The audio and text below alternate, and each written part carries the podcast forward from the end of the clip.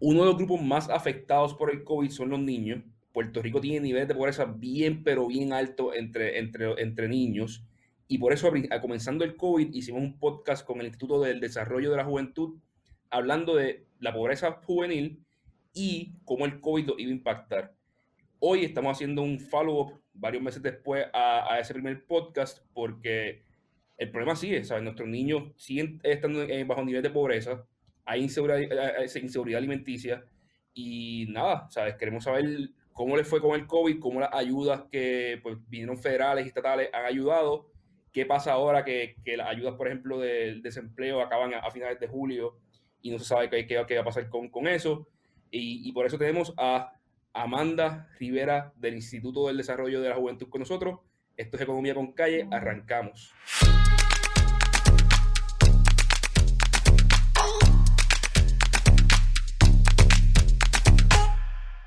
¿Cómo estás, Amanda?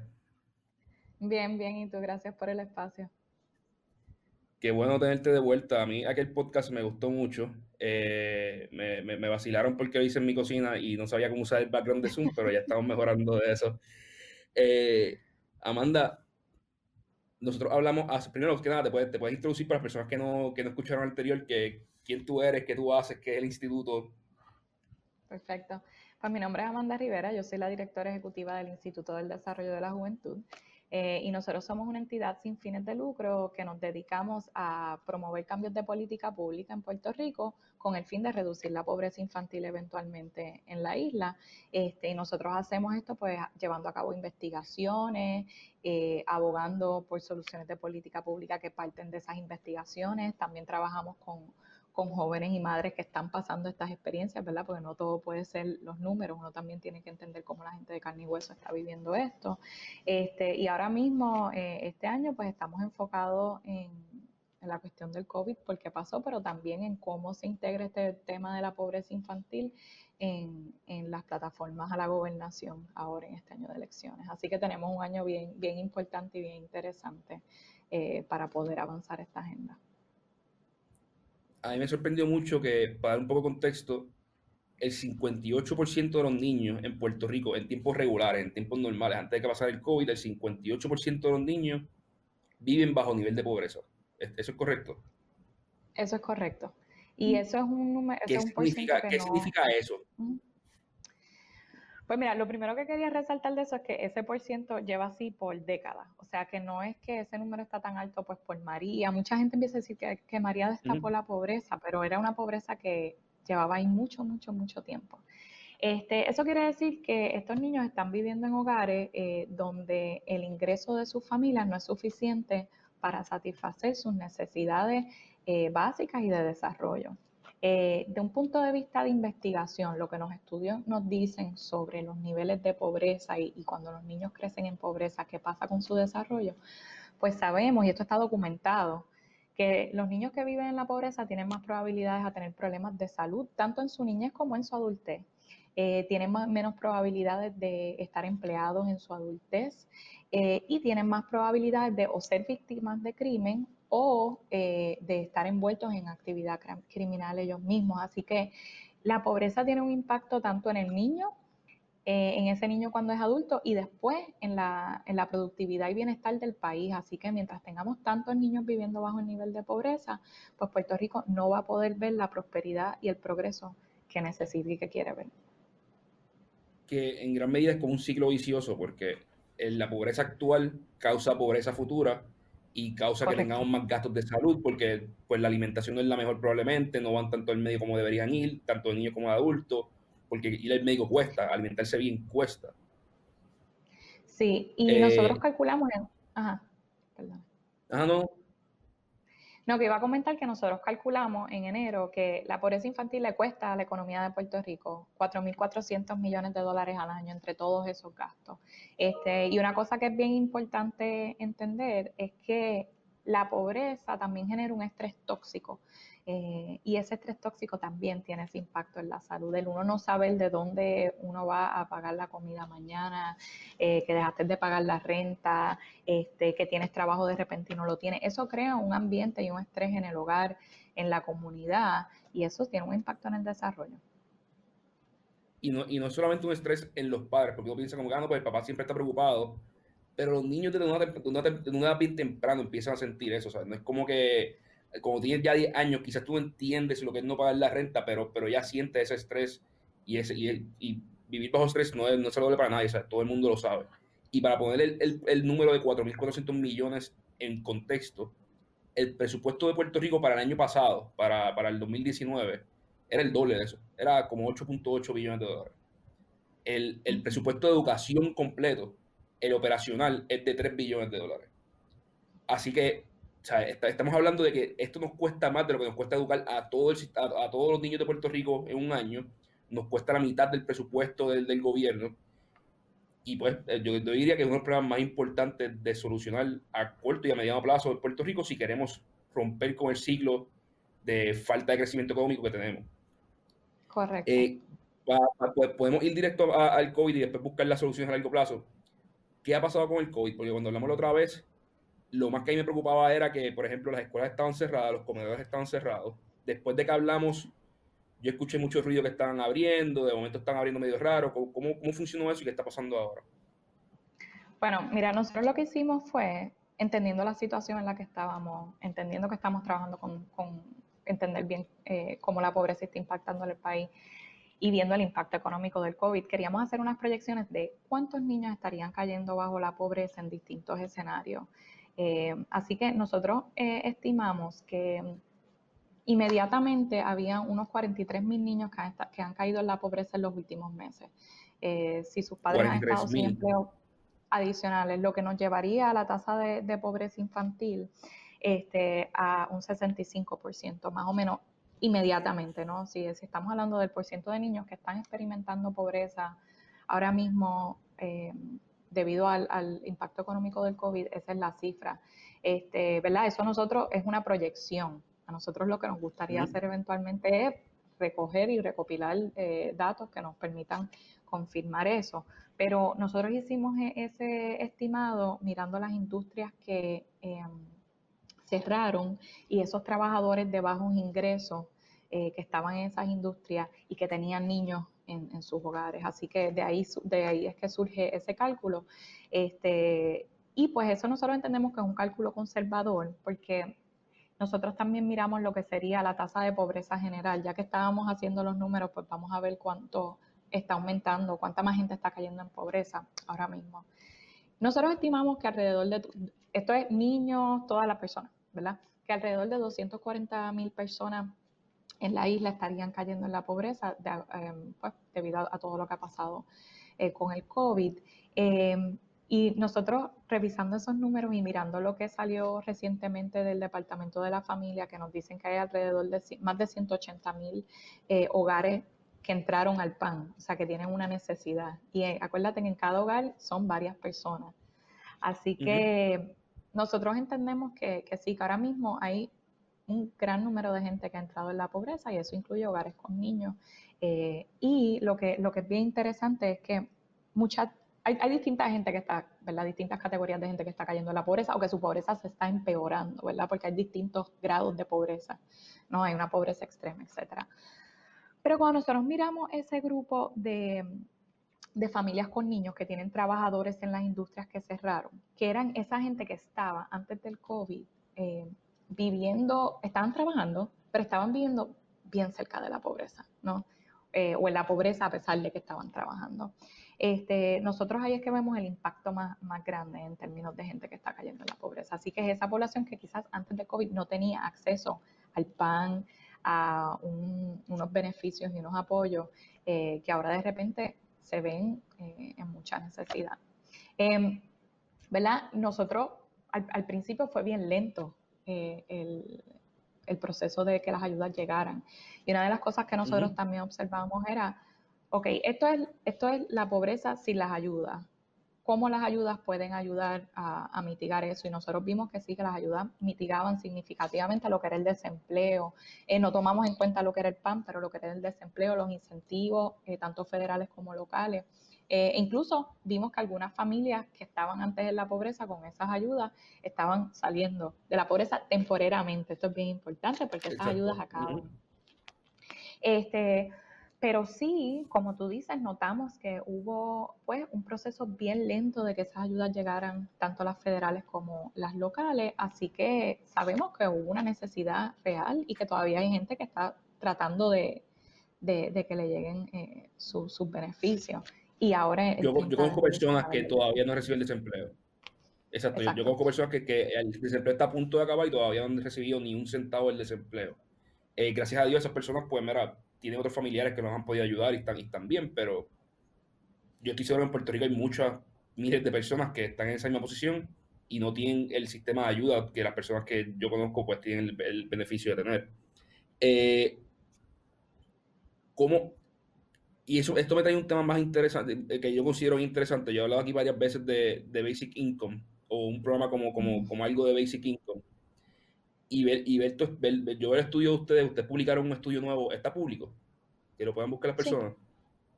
Sí, el, que tiene, bueno, em, el estudio del COVID está en, en, el website del instituto que es juventudpr.org, van a la biblioteca y lo, y lo encuentran. El que creo que te está refiriendo, que es el del costo de la pobreza con las soluciones, que era el que estábamos discutiendo al principio del este programa. No, está, está, pero ese también, pero estaba, estaba hablando de, este nuevo, del, del, del que tiene un número del COVID. Sí, pues, ese está en, nuestro eh, website. También Juventud. Juventudpr.org. Y si vas a la biblioteca, lo debes ver en, esos documentos. Pues, pues, yo, veo, yo veo esto y veo una gráfica que me impresiona mucho. Y es la pobreza bajo, bajo, bajo los estándares. ¿sabes? Normalmente, el 44% o 4 de cada 10 personas en Puerto Rico viven en pobreza bajo el COVID subió a, 10, a, 50, esto sin ayuda, sin ningún tipo de ayuda, pero con ayudas va a 24%, o sea, 2 de cada 10. O sea, yo disminuyo la progresa por la mitad, simplemente mandándole un cheque de 600 pesos semanales a una familia que, ok, pues quizás 600 pesos semanales es algo extremo, es una cantidad bastante alta, pero si miramos propuestas como Andrew Yang de darle mil dólares a cada norteamericano todos los meses y cambiar el sistema de taxes para recuperar parte de ese dinero en, impuestos a personas que pues, deberían estar pagando un poco más de impuestos, para ser sincero, los niveles de pobreza se pueden manipular bien, bien fácil. ¿sabes? Como pues, podemos cambiar y sacar a un montón de personas de, de la pobreza siendo mucho más transparente, simplemente te voy a ayudar con tu trabajo, o sea, tú estás en un trabajo que no, que no, que no paga suficiente o no consigues trabajo, te va a mandar un cheque estable y lo que consigas por encima de eso, pues es, tuyo, hasta que llegas a un nivel que se te empieza a taxiar para recuperar esos mil dólares originales. ¿Ustedes han mirado eso o, lo miran, sabes, como, como este tipo de propuestas y cómo afectan?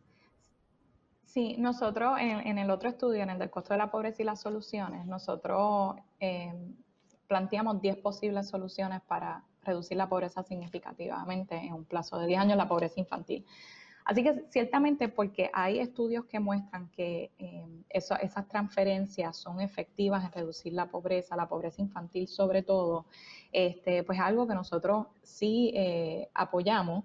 Eh, nosotros lo que planteamos es un, estipendio ¿no? para familias con niños, ¿verdad? Nosotros estamos concentrados en ese universo, pero también eso acompañado de otra serie de reformas y políticas públicas que también promuevan el empleo y apoya a la gente cuando esté empleada.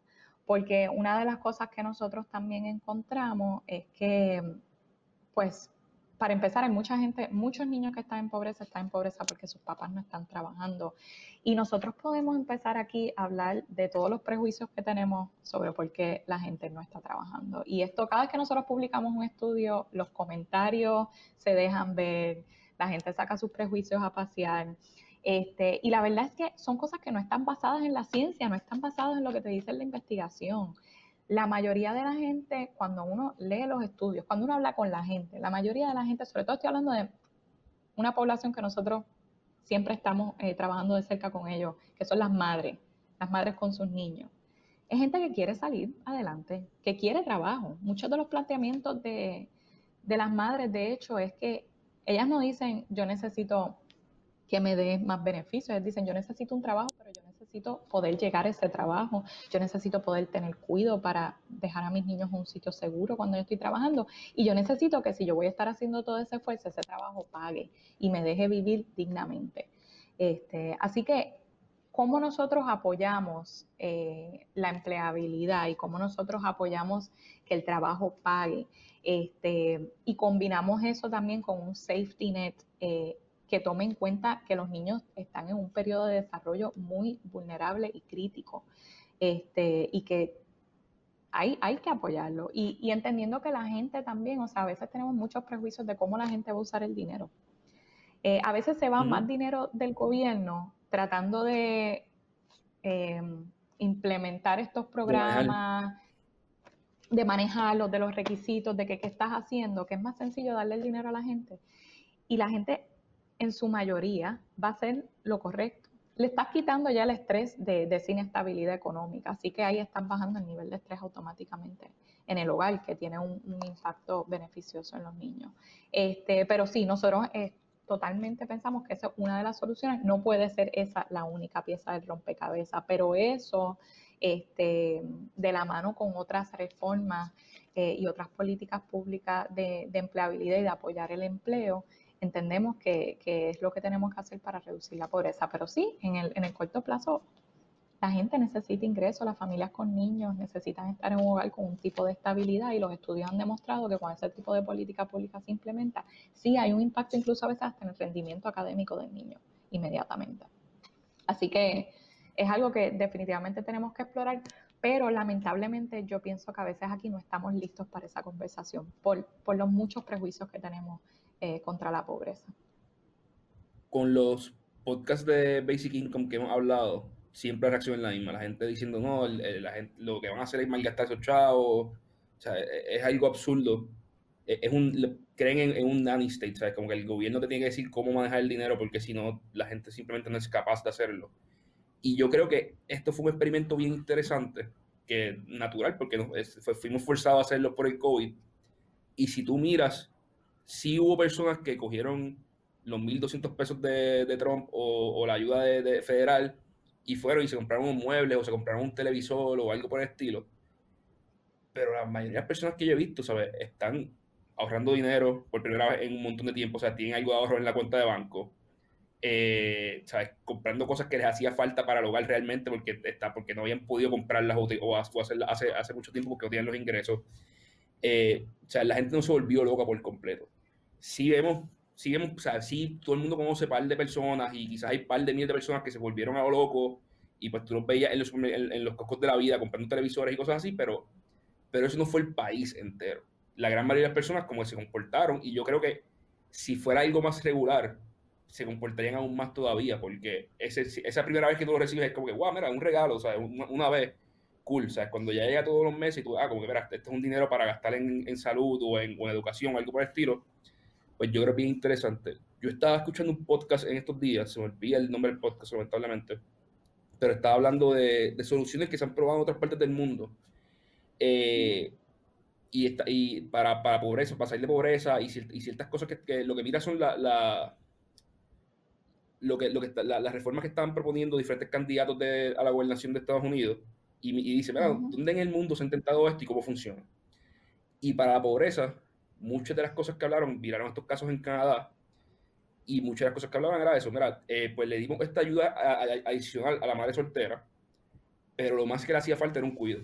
O sea, lo más que le hacía falta era poder llegar, como usted bien dijo, poder llegar al trabajo y poder dejar a su niña en un lugar donde ella supiera que podía estar, estar segura y no solamente que estar segura, que podía usarlo fin de semana, que podía usarlo por las noches, que tenía un horario extendido porque el horario de, de, de los trabajos que ella conseguía no eran de no era mañana a 4 de la tarde a poder salir a las 5 y, y, recibir, y, recoger el nene o la nena. O sea, es como que, mira, no, la, consigue un trabajo de turno rotativo, por lo cual hace falta un sistema de cuidados que, que aguante el, el, niño a veces de noche o, que, o los weekends.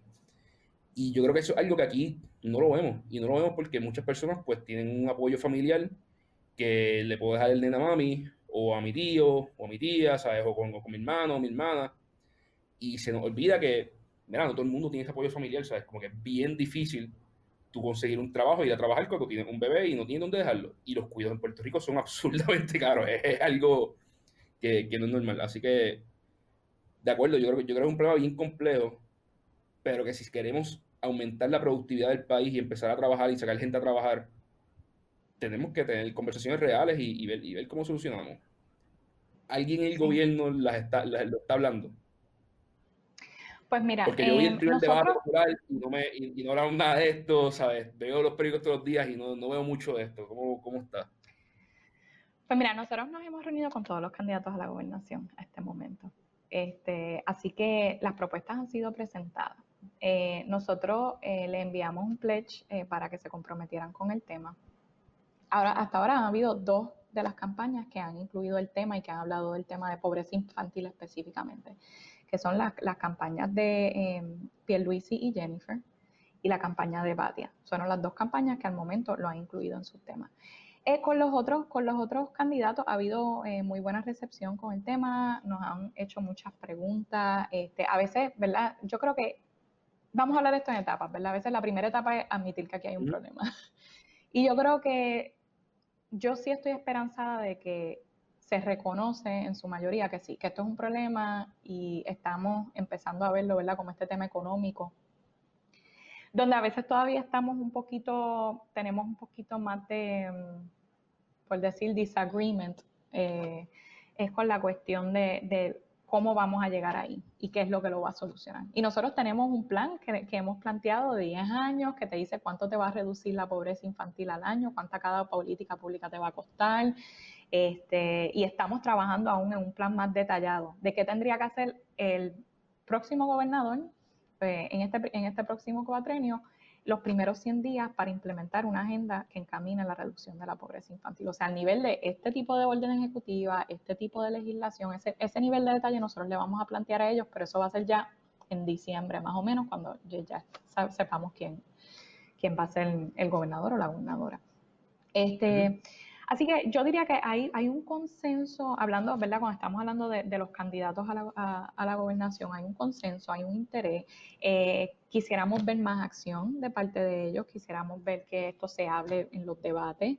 Este, ciertamente estamos viendo un poquito de progreso, pero por ahora no es suficiente. Una de las cosas que yo creo que se ha hecho más difícil es que usualmente pensamos en los niños en el contexto de la educación. Entonces, este, si estamos hablando de educación, ya trabajamos el tema de los niños y los niños viven en muchas más esferas que la escuela. Eso es obvio, ¿no? Pero a veces se nos olvida. Y otra cosa que a veces pasa es que estamos tan enfocados en la cuestión de la educación que es tan importante. algunas de nuestras propuestas tienen que ver con educación, sobre todo postsecundaria, este, de niñez temprana, lo que pasa este, en la escuela superior eh, a nivel vocacional, etcétera. Eh, pero a veces estamos tan enfocados en la educación que se nos olvida que sin atender este tema de la pobreza, eh, la educación va a llegar hasta ciertos sitios. O sea que estamos, en cierto sentido... Si el niño no puede llegar a casa, si el niño no puede llegar a casa y hacer asignaciones porque no hay luz en la casa o no tiene acceso a internet y a, y a, la computadora, pues nunca va a tener una buena educación porque no va a poder saber, hacer ese trabajo adicional que pueden hacer sus compañeros o otras personas alrededor del mundo. Ellos no tienen acceso. O sea, esas cosas hay que solucionarlas para que educación funciona. Sí, sí, y la educación es bien importante. O sea, yo creo que se tienen que trabajar las dos a la vez. No es decir, ah, pues nada más vamos a concentrarnos en pobreza, olvídate del tema de la educación. Pero a veces hay tanta resistencia eh, y queremos volver a ese comfort zone, ¿verdad? Que sabemos que este tema, este, esta narrativa de que la educación, pero la verdad es que cuando nosotros miramos la, la cifra, que me imagino que tú, tú estás consciente de esto, de, de, de, niveles de educación en Puerto Rico, son comparables a Estados Unidos. O sea, aquí la gente se gradúa de la escuela superior eh, en tasas bastante altas, incluso eh, tienen grados postsecundarios.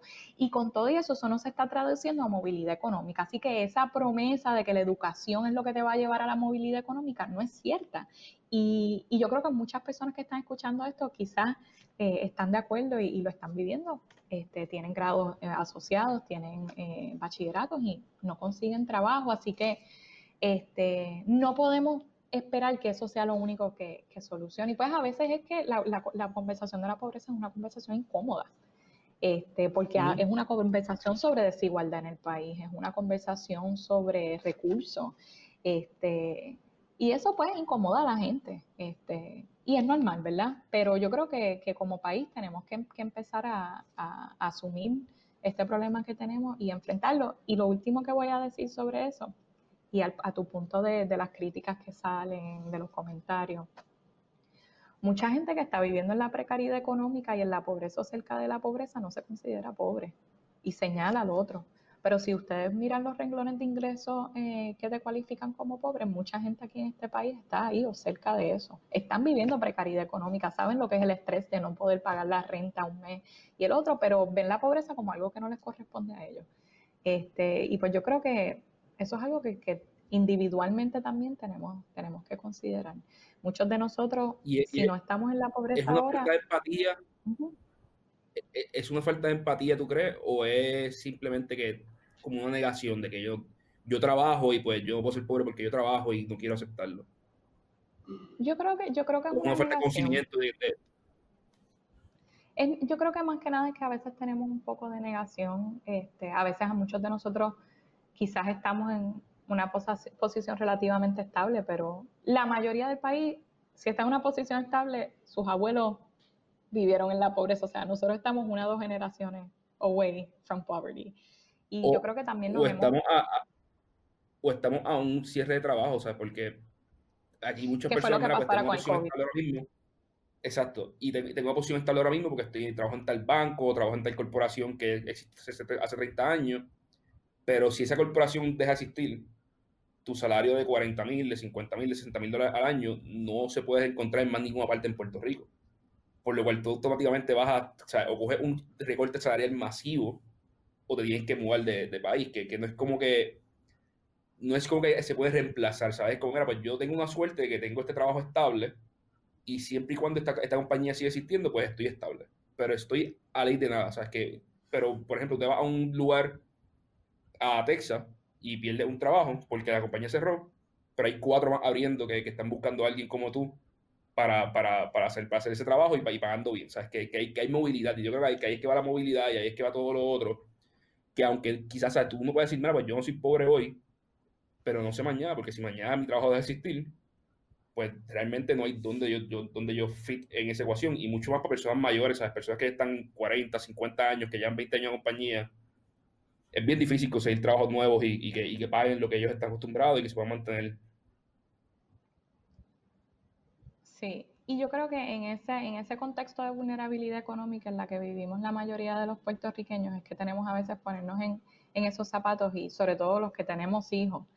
Este, y pensar que a mí me gustaría, o sea, yo, yo quiero lo mejor, eh, para empezar de que cuando uno tiene hijos uno quiere lo mejor para ellos. Y eso es igual en todas las clases sociales, aunque la gente no lo quiera ver. Pero si uno quiere mejor para, lo mejor para sus hijos, uno no quisiera poder tener las herramientas para sacarlos adelante. Y quizás esas mismas herramientas que se hacen disponibles son herramientas de las que se beneficia más gente, o sea, no nada más la gente que, que está en pobreza, ¿no? Este, pero un mejor sistema de cuidado, este, más, más, más programas de horario extendido, eh, programas que capaciten a la gente para la economía y lo que la, economía está pidiendo, ¿no? Este, son todas cosas que, que ciertamente sacan a, a, los niños y a las familias con niños de la pobreza, pero pueden impactar a, mucha más gente en el país. Y yo creo que de eso es lo que nosotros estamos hablando y, planteando, que tenemos que empezar a, priorizar eh, el desarrollo económico y la movilidad económica de las familias con niños en este país, que la mayoría están viviendo en una precariedad económica.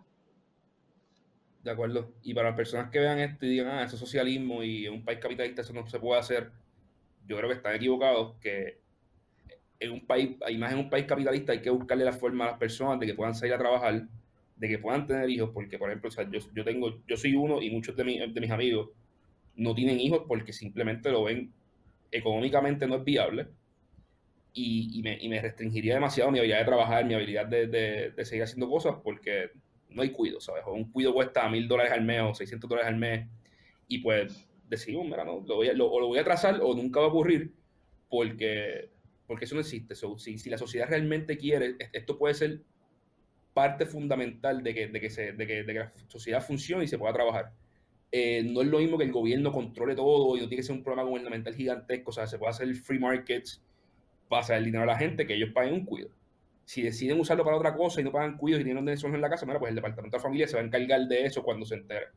Pero, o sea, no, no, no hacer un programa gigantesco en el que, como tú bien mencionas, el 50% de los fondos se vayan a fiscalizar que, lo, que el otro 50% de los fondos se utilicen bien no, vamos a darle el 90% de los fondos a la gente que, que lo usen eh, y que muevan la economía y que puedan salir a trabajar porque tienen cuidado 24/7 o sistemas mucho más, mucho más robustos.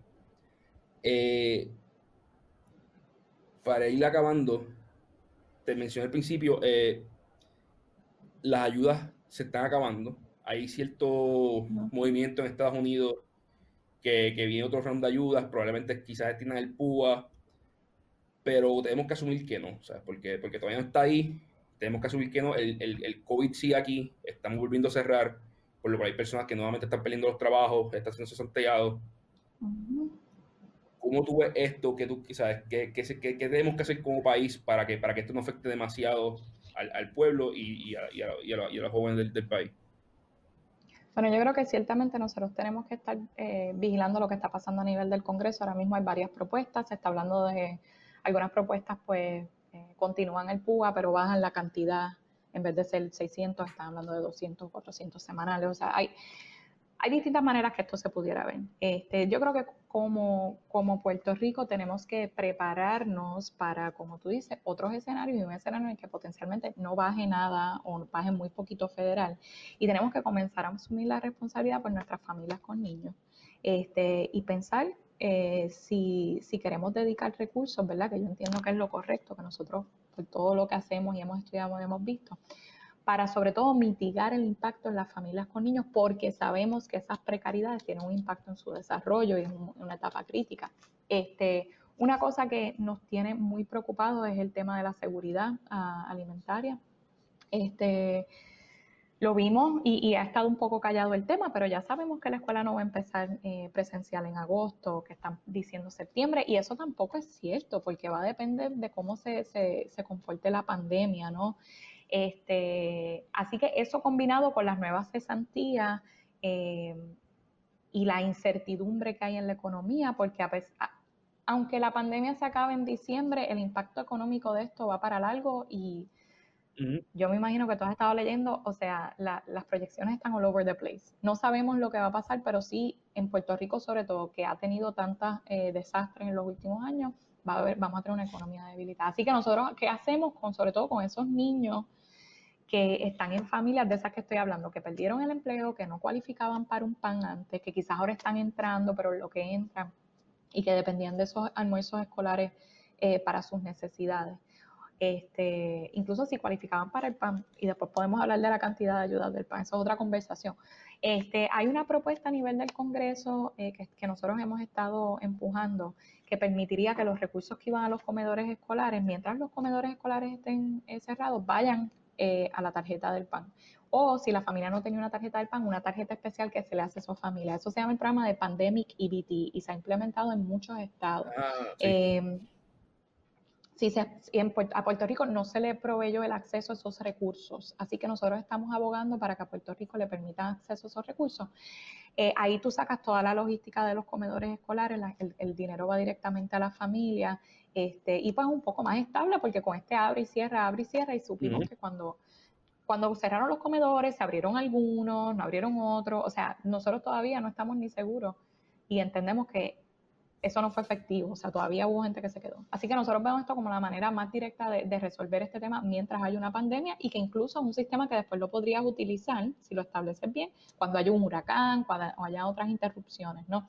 Este, así que es importante eh, que eso eh, lo estemos velando, nosotros estamos abogando por eso, es importante también que el gobierno aquí abogue por esa opción. Eh, yo sé que ha sido un poco logísticamente difícil la implementación de en otras jurisdicciones. Nosotros hemos logrado establecer conexiones con otras jurisdicciones y entidades que están ayudando a los gobiernos a poder establecer ese programa bien. Y este, de hecho, esperamos presentarles ahora en agosto algunas de estas recomendaciones, porque si a nivel del Congreso nos dan la, luz verde para eso, tenemos que estar listos para implementarlo rápido. O sea, esto. Y como, como tú bien mencionas, después de un huracán, esto sería maravilloso. Después una tarjeta que se entrega a los padres a principio de, de, ciclo escolar, dure por un año y, mira, a la vez que, que pase algo, que las escuelas cierren, una cantidad de fondos que se utilizarían para las escuelas pasan ahí y pues puedes comprar comida, adquirir, adquirir alimentos para tu niño, ¿sabes?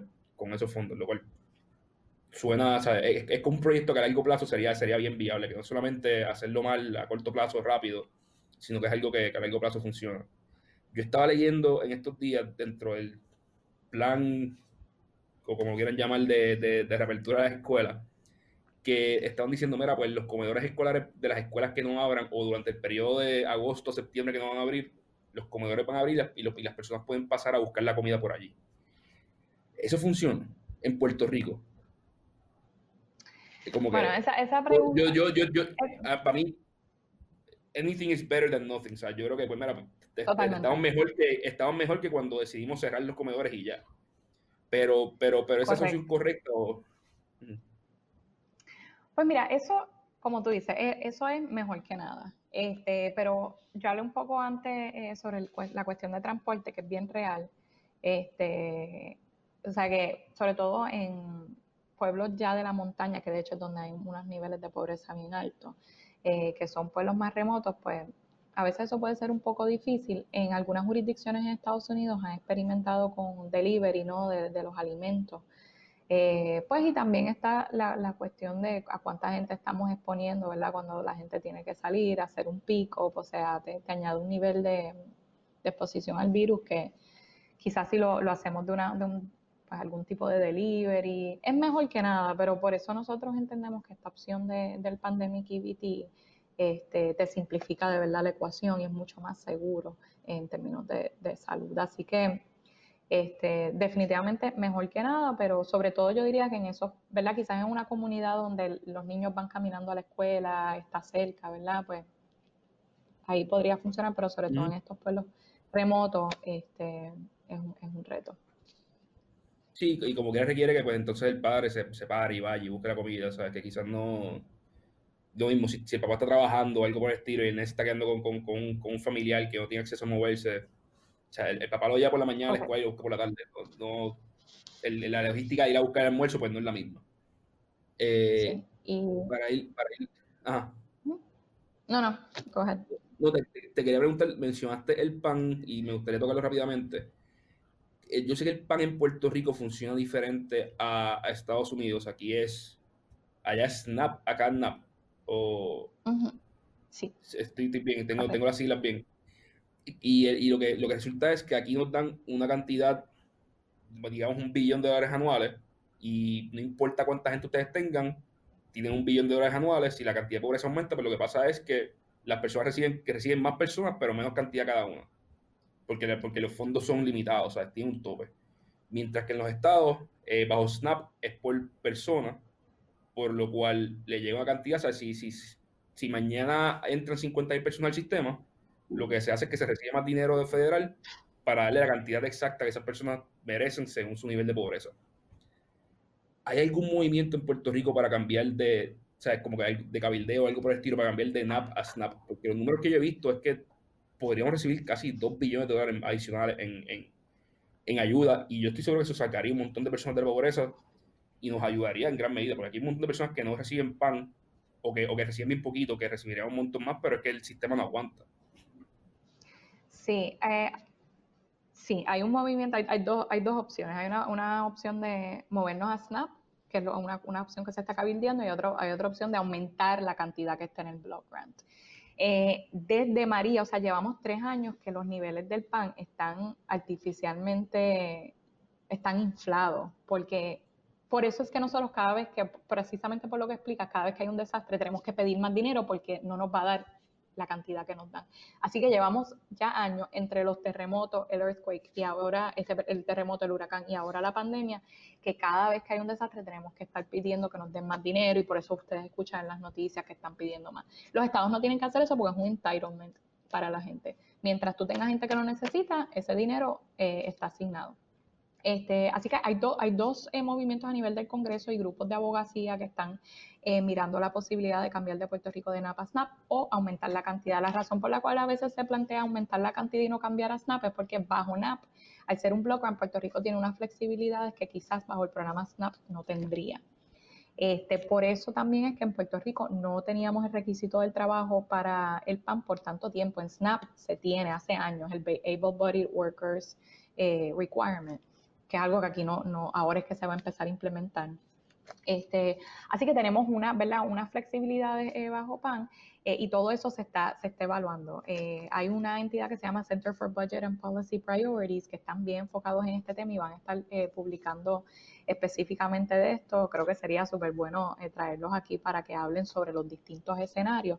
Pero una cosa bien importante que quiero recalcar con este tema del PAN que a nosotros no, pues, no, nos interesa mucho es que bajo el pan eh, tradicional tenemos eh, unos renglones de ingresos bien bajitos para tú poder recibir pan. Antes, olvídate de los desastres, ahora mismo está como inflado y no es lo que es tradicionalmente.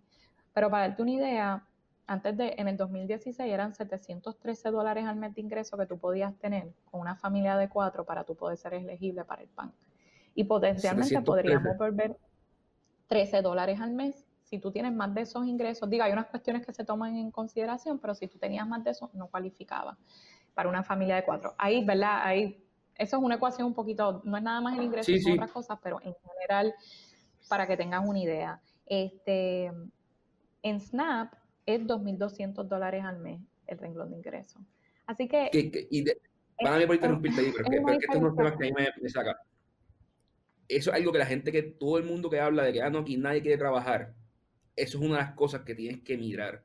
Como que si tú tienes que ganar más de 713 dólares ahora mismo mensuales, con la fórmula que es, que yo sé que es un poquito más complejo, ya no puedes eh, recibir, recibir la ayuda del PAN, mientras que en un estado como Florida puedes ganarte 2.200 dólares mensuales, que eso es 24 mil pesos al año.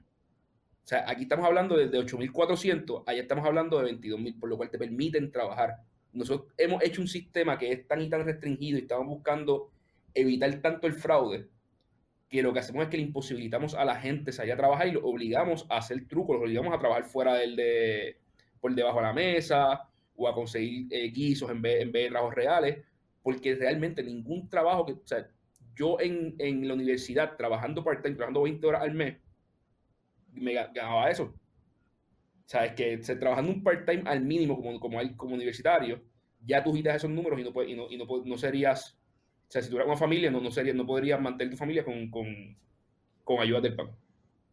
Sí, y entonces, pues, ahora mismo, pues, los niveles son, la gente va a estar entrando ahora con, ahora mismo no está muy claro si a, que han ajustado los niveles, pero es mucho más de eso desde, María, porque ha entrado más dinero. Pero el punto es que si tenemos más eh, fondos para el programa del PAN o de asistencia nutricional, podemos apoyar el trabajo. Y eso es algo que como que la gente pierde. Cada vez que se habla de más PAN, la gente, ah, ya, y vienen los cuponeros a coger más ayuda, a mí nadie me da nada. Pues mire, este, quizás usted está trabajando y tiene razón que está trabajando y no está recibiendo ayuda, pero a la medida que entren más eh, fondos para eso, a usted se le va a poder apoyar. Si usted está trabajando, está eh, en el umbral de la pobreza o cerca de ella, este, puede recibir ¿verdad? ese apoyo y en ese sentido se incentiva el trabajo. Este, pues porque puede seguir trabajando y manteniendo un, tipo de, apoyo. Este, así que eso es algo que nosotros hemos estado velando y también pues dentro de este contexto, ¿verdad? Eh, sabemos que el 29% de los niños eh, que están viviendo en la pobreza califican para este, para, para el PAN actualmente como está estructurado, así que este, incluso uno estando en la pobreza, eh, no necesariamente, ¿verdad? Yo quiero, el contexto ahora del COVID es bien diferente, pero esto es todo temporero, esto es artificial.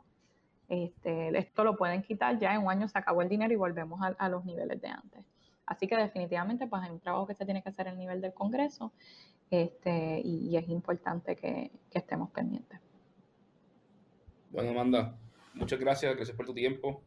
Eh, gracias las personas que quieran, las personas que quieran encontrar los estudios que hemos hablado hoy, que es el de la pobreza en el COVID y el de la pobreza general de infantil que habían con, la, con las propuestas de cómo arreglarlo, que hablamos hace, hace varios meses, ¿lo pueden conseguir dónde? Eh, el del COVID lo pueden conseguir.